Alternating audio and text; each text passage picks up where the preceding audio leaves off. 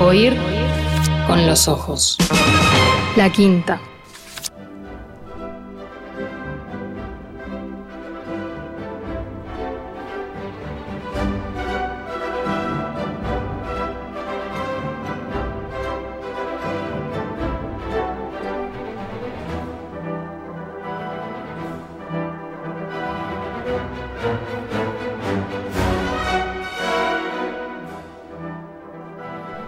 Queridos lectores, queridas lectoras, bienvenidos una vez más a Biblioteca País.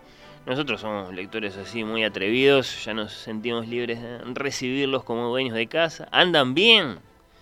Nos encantaría que nos cuenten ¿eh? sus experiencias de estos días con la biblioteca, si es que la están visitando, si, es que están eh, leyendo libros de allí, si tienen un pendiente ya decidido, todo eso. 091525252 tenemos el WhatsApp en silencio, como corresponde, pero por supuesto que lo vamos a estar leyendo. Esta biblioteca tiene una cualidad, ¿no? Que debe ser destacada y que es su forma de crecer. La cantidad de libros que contiene y que aumenta todo el tiempo, incesantemente, ¿no? Los amabilísimos, aunque muy severos, bibliotecarios eh, toman decisiones todo el tiempo, incorporan volúmenes, series de volúmenes, obras clásicas y modernas todo el tiempo, pero una fuente importantísima de títulos y de autores que van poblando los invisibles anaqueles de la Biblioteca País son precisamente los pedidos, los reclamos, las quejas de sus visitantes. Che, ¿cómo puede ser que no tengan que puede ser escrito en Super 8 de Natalia Mardero, por poner un ejemplo. No, bueno, recuerden que, eh, bueno, así, a los gritos y con mala educación, eh, difícilmente se vayan a encontrar con el libro que les interesa, así como sucede siempre en la Biblioteca País, quiero decir, fácil, rápido, gratis, bueno, sin salir de tu pantalla. En cambio, Simplemente con un poco de paciencia y dirigiéndose a las ventanillas señaladas, mediante el formulario que aparece ahí en la sección de ayuda, sugerinos qué incorporar, dice, o mediante los posteos que la propia biblioteca realiza mensualmente en sus redes, preguntando qué libro nos gustaría a todos incorporar a la biblioteca, bueno, pues eh, los libros en general terminan apareciendo. Un poco de paciencia, nada es de un día para el otro, el procedimiento correcto siempre, son todos muy fáciles.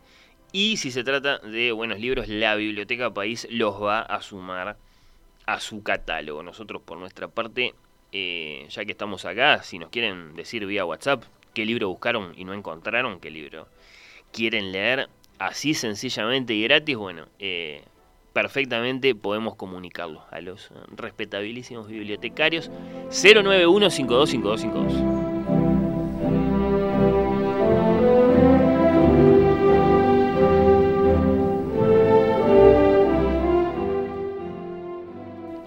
Primero que les quiero decir hoy en esta tercera visita a Biblioteca País es que nos parece lindísima la sección Reencuentros y Recuerdos.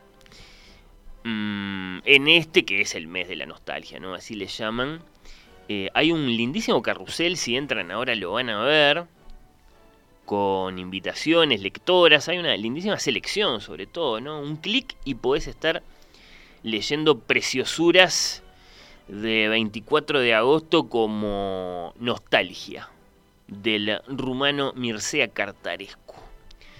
¿Conocen este libro? Son cinco relatos, es muy, muy, muy lindo, ¿no? Eh, para muchos lectores esta es la, obra maestra de Cartarescu. El, el, bueno, el primero de los relatos es uno muy famoso que se titula El ruletista que es un ruletista que no juega precisamente a la rula, sino a esa otra ruleta la que puede ser mortal. Es un gran cuento, ¿eh? Un gran, gran cuento. Pero bueno, así otros en este menú, que hoy es lo primero que uno encuentra al entrar a la biblioteca. Este menú llamado Reencuentros y Recuerdos.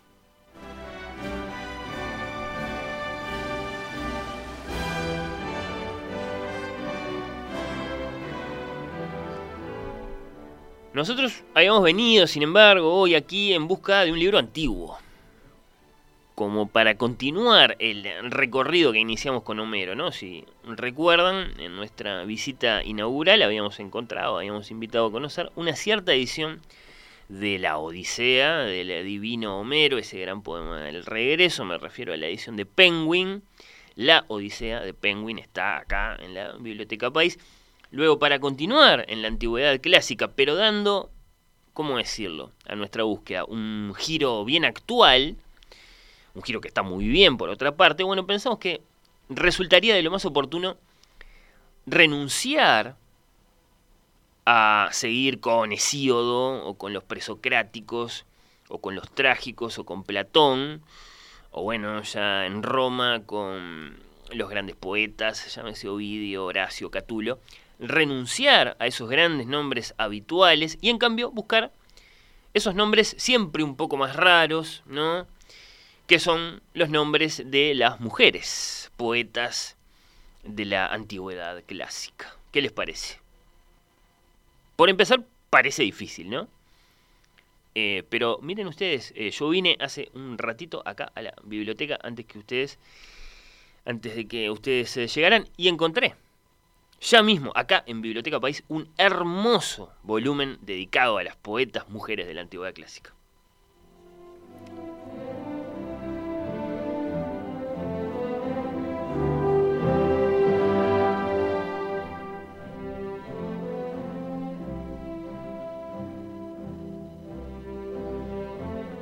Hermoso volumen, sí, sí, sí, de editorial austral. Volumen, por supuesto, siempre lo aclaro, es una forma de decirlo. Lo que pasa es que me tienta decirlo así, ¿no? Yo lo tengo acá en el iPad.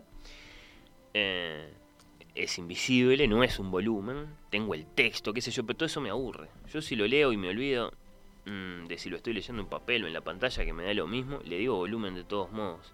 Un hermoso libro publicado por Editorial Austral que se titula Greco-Romanas Lírica superviviente de la antigüedad clásica, poesía en voz de mujer.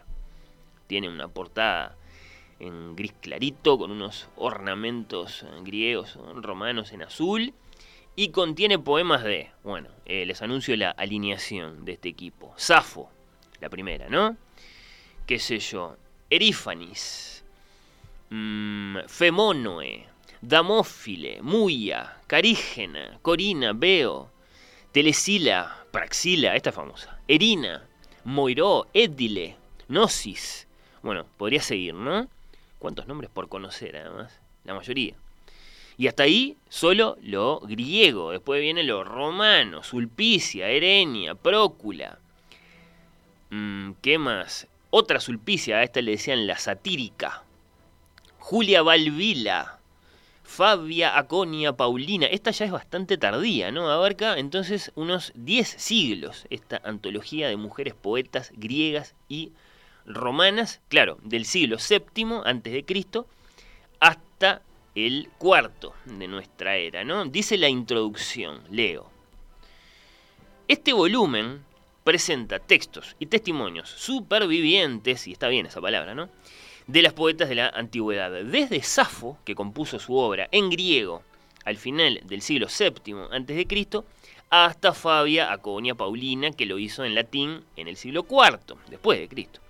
Once siglos en los que una sucesión de mujeres insólitas y aisladas compartió una cultura pagana común.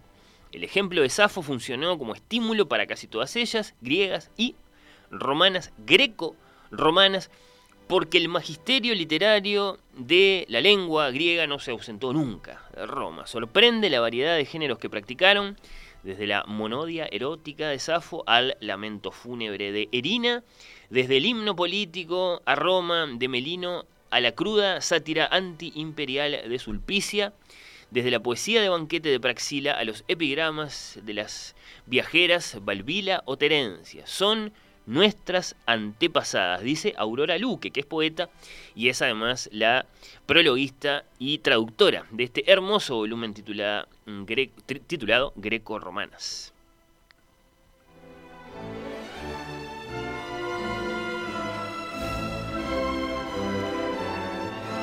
Un nombre sobresale, ¿no? El nombre de Safo, Safo de Lesbos, que por cierto bueno, ha inspirado en nuestra cultura, esto es conocido, el amor entre mujeres, quiero decir, el nombre que damos al amor entre mujeres, Safo era de lejos, llamamos al amor entre mujeres lesbianismo, recordando, bueno, la isla en la que nació y escribió esta gran poeta, ¿no? Que, bueno, sí, eh, por cierto, cantó, celebró, interrogó el amor entre mujeres, no solo, eh, decía, escribió Mm, sus poemas. Eh, se trata de una figura eh, muy fascinante por varias razones y nombro una que siempre nos tienta mucho, ¿no? Safo, eh, Safo mm, llamó la atención, la admiración de espíritus muy diversos y muy lejanos entre sí, ¿no? De Platón, todavía en Grecia y en Atenas, ¿no? La Atenas que Safo nunca pisó porque en Atenas no las querían a las mujeres, bueno.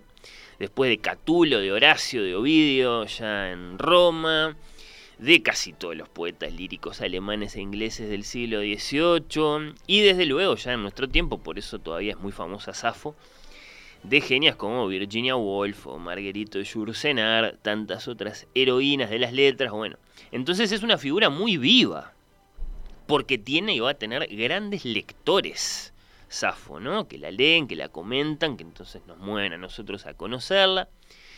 Safo que nació, como dijimos, en la isla de Lesbos eh, a finales del siglo VII, del otro lado de Cristo, que nos dejó, o bueno, mejor dicho, de quien sobrevivieron numerosos fragmentos que son valorados por arqueólogos y literatos como ejemplo de la primera poesía lírica escrita en Europa, hay que decirlo, Safo es muy arcaica, es muy antigua.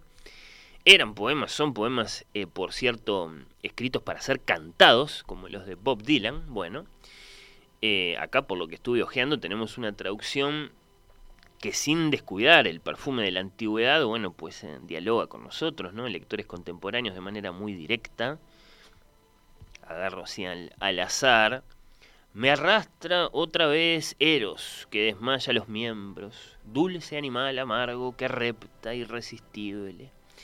Se te hizo odioso, Atis, a ti cuidar de mí, y te has ido volando junto a Andrómeda. Canta Safo, que puede ser así de breve, así de enigmática, ¿no? Hablando de personajes y de dioses y de diosas. Dicen que vivió 70 años esta poeta, Safo, que vendía toneles de vino siguiendo los pasos de su papá, que en su momento se vio obligada a exiliarse, que partió a Siracusa, allá por Sicilia, que bueno, allá mantuvo eh, muchos amores más o menos memorables, que escribió poemas importantes también en el, en el, exilio, pero que volvió a Lesbos, sabemos eso, y que en esa segunda parte de su vida, bueno, el amor entre mujeres, dice la leyenda, ocupó la mayor parte de su vida, en los versos y en los hechos, el feminismo, vale decir, deplora hoy que esa sea la única imagen de Safo, la poeta, ¿no? Cuando la homosexualidad, la bisexualidad eran comunes entre los griegos, mujeres u hombres, ¿no? Sabemos que el mencionado Platón, por ejemplo, era bisexual y sin embargo nadie se acuerda de eso de manera protagónica al menos, es cierto. Eh, Safo ha sido una gran poeta, una gran compositora musical, una gran educadora, que preparaba a las muchachas de su isla para toda clase de tareas artísticas o del hogar, que ha tenido el mérito de llegar hasta nosotros. Es un mérito muy grande, ese que seguramente escapa a su control, desde luego son cosas que suceden, pero que bueno, podemos eh, valorarlas. Eh, han llegado muchísimos fragmentos. Bueno, según como se miran, ¿no? Si del conjunto de la antigüedad clásica con sus, digamos, autores más ilustres, dice Irene Vallejo, llega hasta nosotros el 1% nada más, bueno, el porcentaje para las mujeres debe ser ya de una ridícula pequeñez, y entonces sí es muy meritorio eh, haber llegado, Safo, hasta nosotros, eh, sin haber pisado Atenas, además, esa es otra circunstancia muy notable, ¿no? Habiendo sido despreciada de mil formas, en realidad tratada de mujer vil, de mujer vulgar, cuya única cualidad recordable era que se acostaba con otras mujeres, bueno, habiendo sido desde luego censurada ella y quemados sus libros eh, por más de un papa a lo largo de la historia, bueno, acá está. Acá está Safo que abre este bello volumen de Austral, esta antología de poetas mujeres de la antigüedad clásica que hemos encontrado hoy aquí en Biblioteca País de Plan Ceibal, y que los invitamos a conocer. Repito que se titula, se titula Greco-Romanas, lírica superviviente de la antigüedad clásica, poesía en voz de mujer. Hasta la semana que viene.